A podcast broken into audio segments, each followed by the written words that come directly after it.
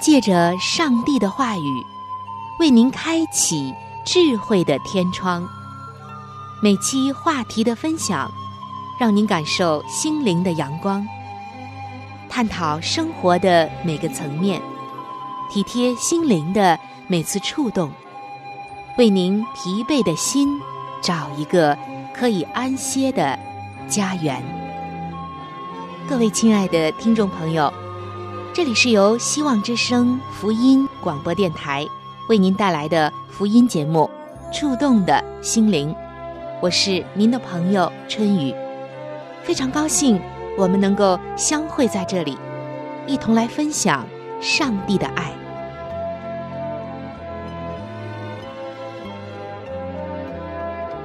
各位亲爱的听众朋友，平安，欢迎来到《触动的心灵》节目中。主持人春雨正在这里恭候着您的光临。听众朋友，在圣经中有许许多多的故事，有的精彩，有的感人，有的曲折，还有的令人费解。如果我们不去深入的来挖掘圣经当中的宝藏，不仅仅我们不能够从故事中得到更深的上帝给我们的信息。以及今天和我们的关系，甚至还会误解上帝。其实，圣经它就像一个隐藏的珍宝库，你越是探究，越是专注，越是用心的去研读它，你越能得到丰盛的宝藏，是上帝要赐给你的。今天我们要分享以色列人过旷野中的一个故事，也是一个信息。这一段故事被人称作是被击打的磐石。很多的弟兄姐妹们对于这一块的故事和信息有很多的不解之处，尤其是大家觉得上帝为什么要这么严厉呢？他不是最慈爱的天赋上帝吗？今天我们就一起来看一看，来探究，来分享。上帝究竟是一位怎样的上帝？他借着这些要向我们说什么？而这些又和今天的我有怎样的关系？听众朋友，当时在旷野中为以色列人解渴的活水，最初是从河烈山被击打的磐石中流出来的。在他们全部的漂流期间。无论在什么地方，都有这样的需要。上帝就凭着他的慈怜，用神机供给他们水喝。然而，那水并不是一直从河烈山流出来的。在他们的行程中，无论在何处需要水，就有水从银边的磐石中涌流出来。耶稣凭着他话语的能力。使清凉又提神的活水为以色列人流出来。正如圣经所说的，他们所喝的是出于随着他们的灵磐石，那磐石就是基督。亲爱的听众朋友，耶稣基督，他就是一切属世和属灵福慧的来源。真磐石基督。在他们一切漂流的生活中，常与他们同在。圣经说，耶和华引导他们经过沙漠，他们并不干渴。他为他们使水从磐石而流，分裂磐石，水就涌出，在干旱之处，水流成河。在我们人生的沙漠中。耶稣也是及时的供给我们活水。仔细的想一想，其实，在你过往人生的沙漠之中、艰难之处，耶稣都已经供给了活水，滋润你，带领你走过。那被击打的磐石，在这里是预表耶稣基督的，而且借着这个象征，可以说明最宝贵的属灵的真理，就是那赐生命的水是怎样从被击打的磐石中流出来的。照样，救恩的泉水也必从那被上帝击打、为我们的过犯受害、为我们的罪孽压伤的基督身上，为失丧的人们涌流出来。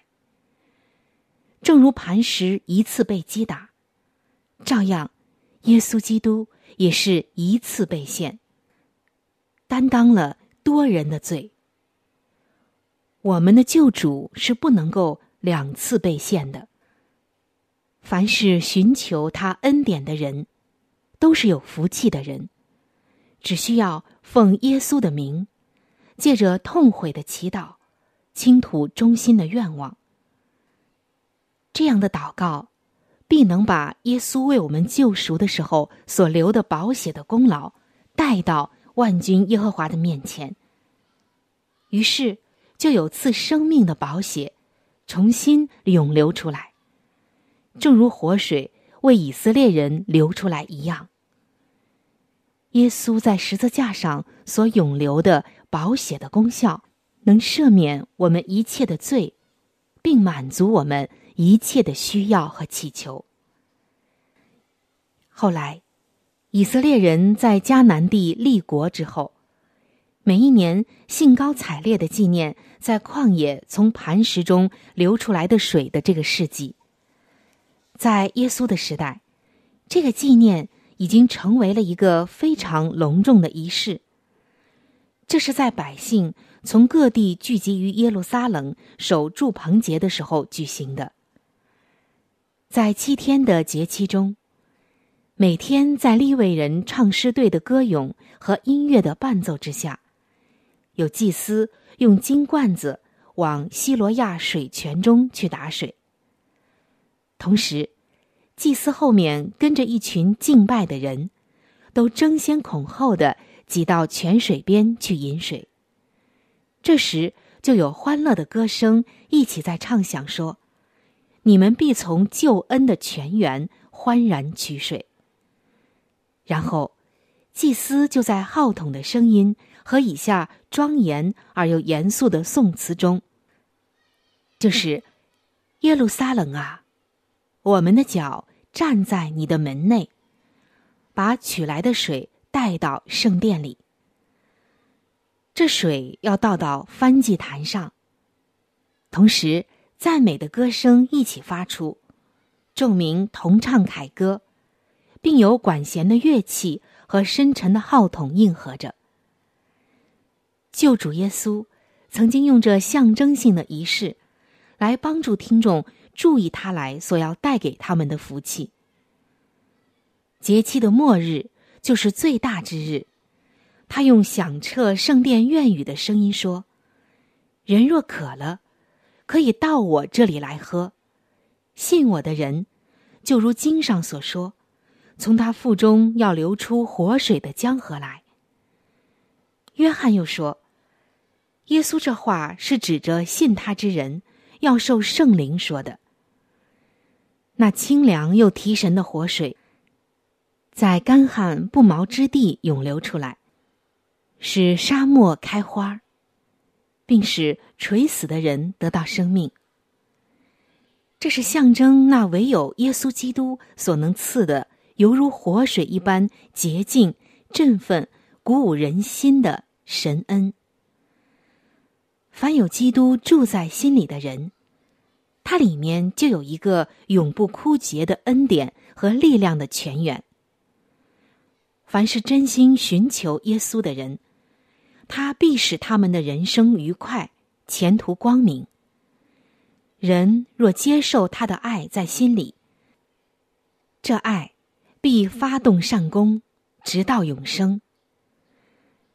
这不但使那发动的人得福，而且要借着他公义的言行流出生命的活水来，振奋他周围一切干渴的人。耶稣在雅各的井旁与撒玛利亚的妇人谈话的时候，也曾经用过这样的象征。耶稣当时说：“人若喝我所赐的水，就永远不渴。我所赐的水要在它里头成为泉源，直涌到永生。耶稣把这两个表号结合起来，它是磐石，它也是活水。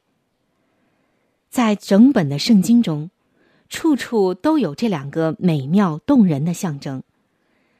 在耶稣基督降世的好几个世纪之前，摩西曾指他为拯救以色列的磐石。在诗篇当中，作诗的人歌唱他是我的救赎主，我力量的磐石，比我更高的磐石，我常住的磐石，我心里的磐石，我投靠的磐石等等。在大卫的诗歌中，他形容主的恩典像一道流过青草之地、清凉的、可安歇的水，而天上的牧者常常在这个水边来牧养他的羊群。他又说：“你也必叫他们喝你乐河的水，因为在你那里有生命的源头。”箴言书中说。智慧的泉源，好像永流的河水。耶利米书中说到，基督是活水的泉源。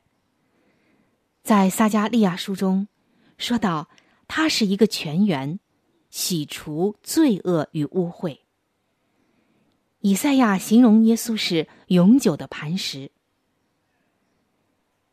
这些记录的宝贵的应许，都使人想起。为以色列人流出来的活水，就好像跃然纸上。你可以在著名的先知以赛亚他所写的以赛亚书中看到，困苦穷乏人寻求水却没有，他们因口渴，舌头干燥。我耶和华必应允他们，我以色列的上帝必不离弃他们。我要将水浇灌口渴的人，将河浇灌干旱之地。在旷野必有水发出，在沙漠必有河涌流，并且耶稣还向我们发出了一个邀请，说：“你们一切干渴的，都当就近水来。愿意的，都可以白白取生命的水喝。”可以说，在我们人生的旷野中，耶稣是多么盼望我们从他这里来支取水源、支取属天的能力。这慈爱的邀请一代代的传了下来，直到今天。当时，在希伯来全军到达加底斯的前夕，那多年在他们营边涌流出来的活水忽然止住了，这是上帝的旨意。要再一次试验他的子民，要知道他们到底是依靠他的安排呢，或者是要重蹈他们列祖不信的覆辙呢？这个时候，大家已经望见了迦南的山头，他们的目的地和终点站，那佳美之地就要到了。再走几天，他们就可以到达应许之地的边界了。这里离以东并不远，到迦南去的路线已经指定，要经过这个以扫子孙所居住的地方。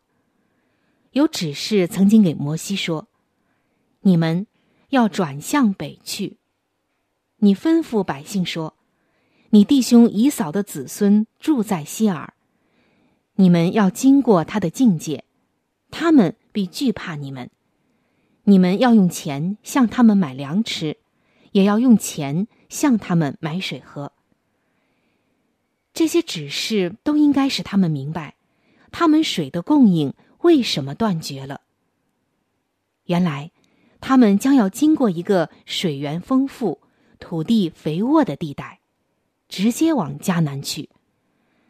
上帝已经应许他们在经过以东的时候，不受到拦阻。并且有机会购买食物，又有充足的水源来供应全军的需要。所以，神奇水源的枯竭，正是旷野漂流生活终止的一个记号。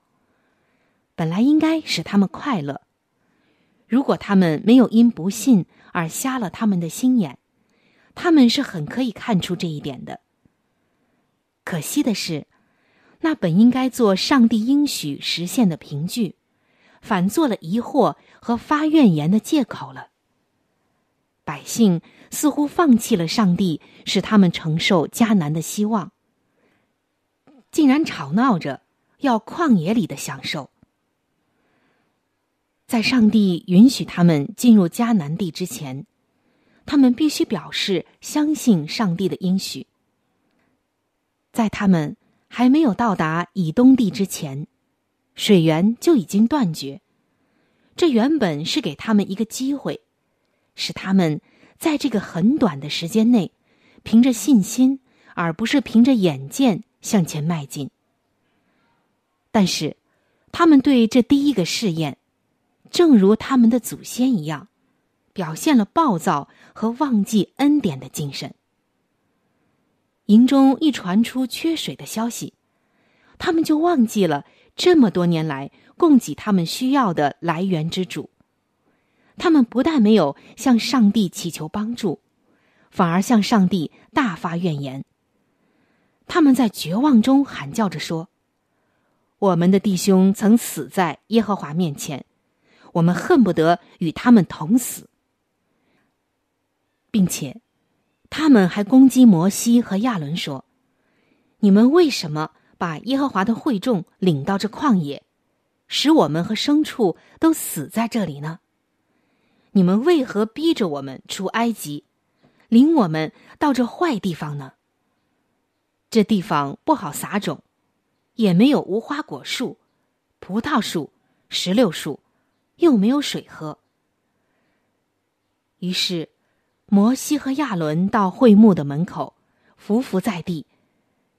耶和华的荣光向他们显现，并且指示摩西说：“你要拿着杖。”去和你的哥哥亚伦招聚会众，在他们眼前吩咐磐石发出水来，水就从磐石流出给会众。于是，这兄弟二人从会幕面前过去，摩西的手里拿着上帝的杖，这是上帝赋予他的权柄。那时，他们两个人都已经年纪老迈了。他们已经多年的忍耐了以色列人背叛和执拗的行为，但是如今到了最后，就连摩西也忍耐不住了。他说：“你们这些背叛的人，听我说，我们为你们使水从这磐石中流出来吗？”紧接着，摩西并没有按照上帝的命令。来吩咐磐石流出水来，却用杖击打了磐石两下。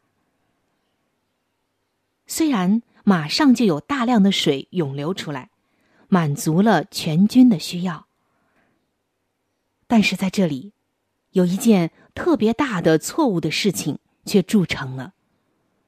这个事情的后果非常的严重。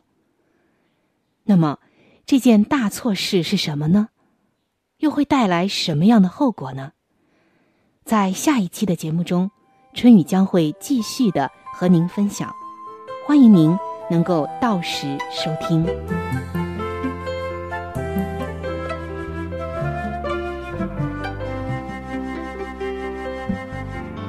我曾经像一只小小飞鸟，飞要在这蓝天海上。我无时无刻彷徨无助，找不到可以倾诉。我曾经像一只小小飞鸟，穿梭在这城市之中。我正在寻找那慈爱双手，那就是主耶稣。啊，我要回到你身旁，我要回到你身旁。那慈爱双手正等着我来拥抱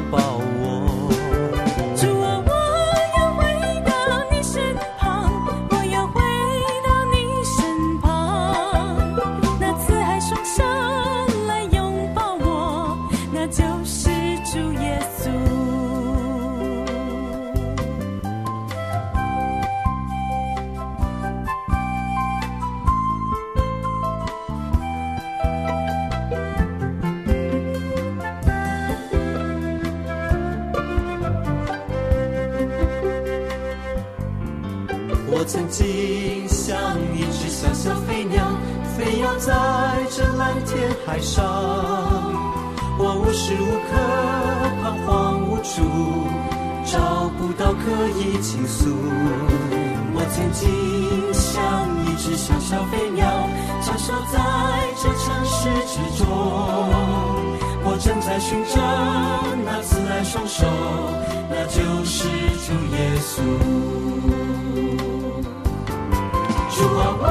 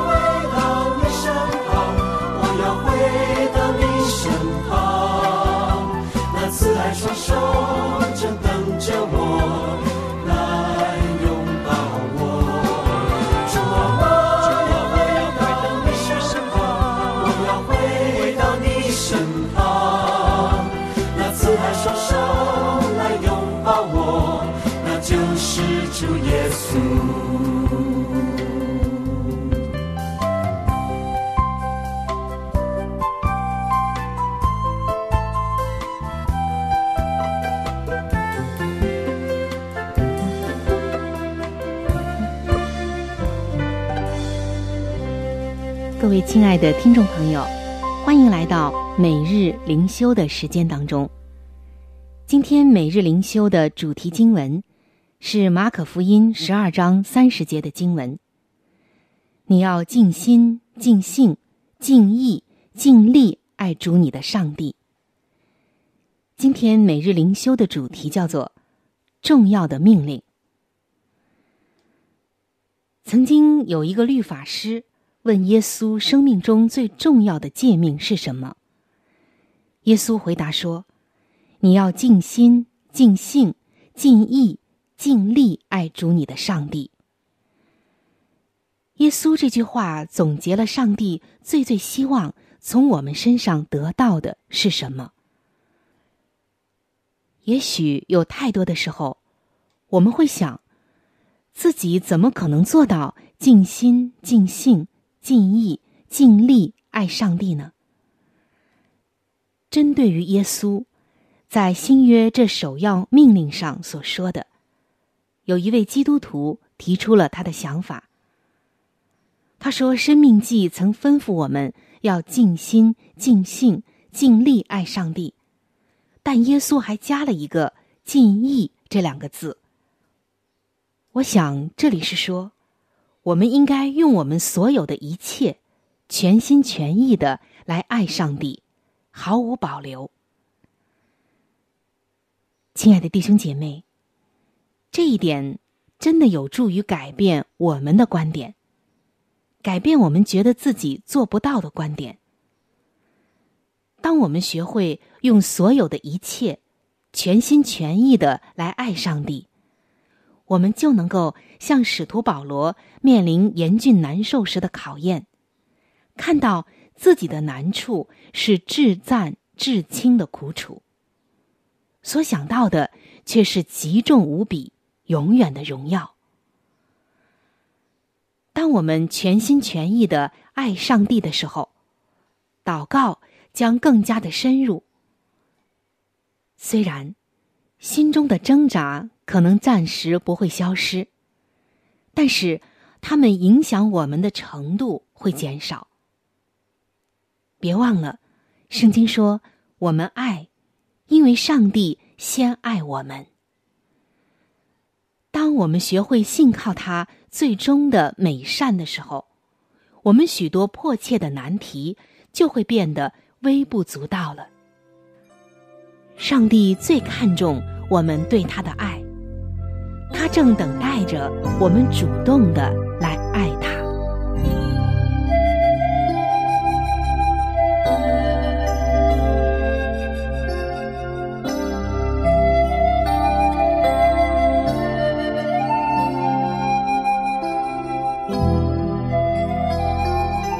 亲爱的听众朋友，今天的话题我们就分享到这里了。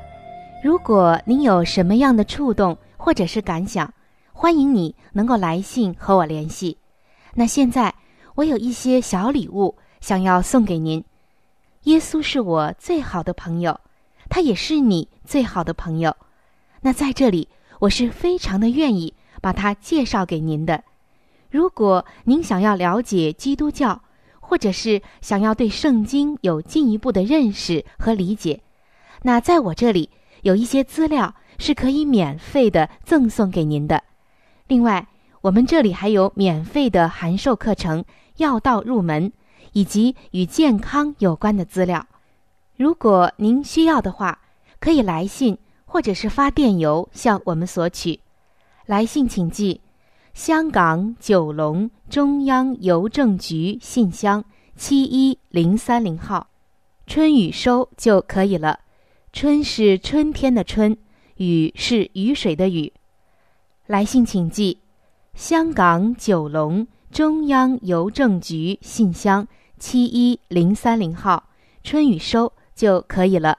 春是春天的春，雨是雨水的雨。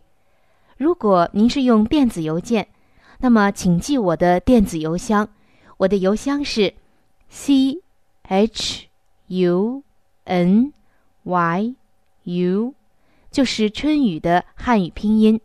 那接下来是小老鼠 v o h c 点 c n。我再重复一遍，我的电子邮箱是 c h u n y u，就是春雨的汉语拼音。接下来是小老鼠 v o h c 点 c n。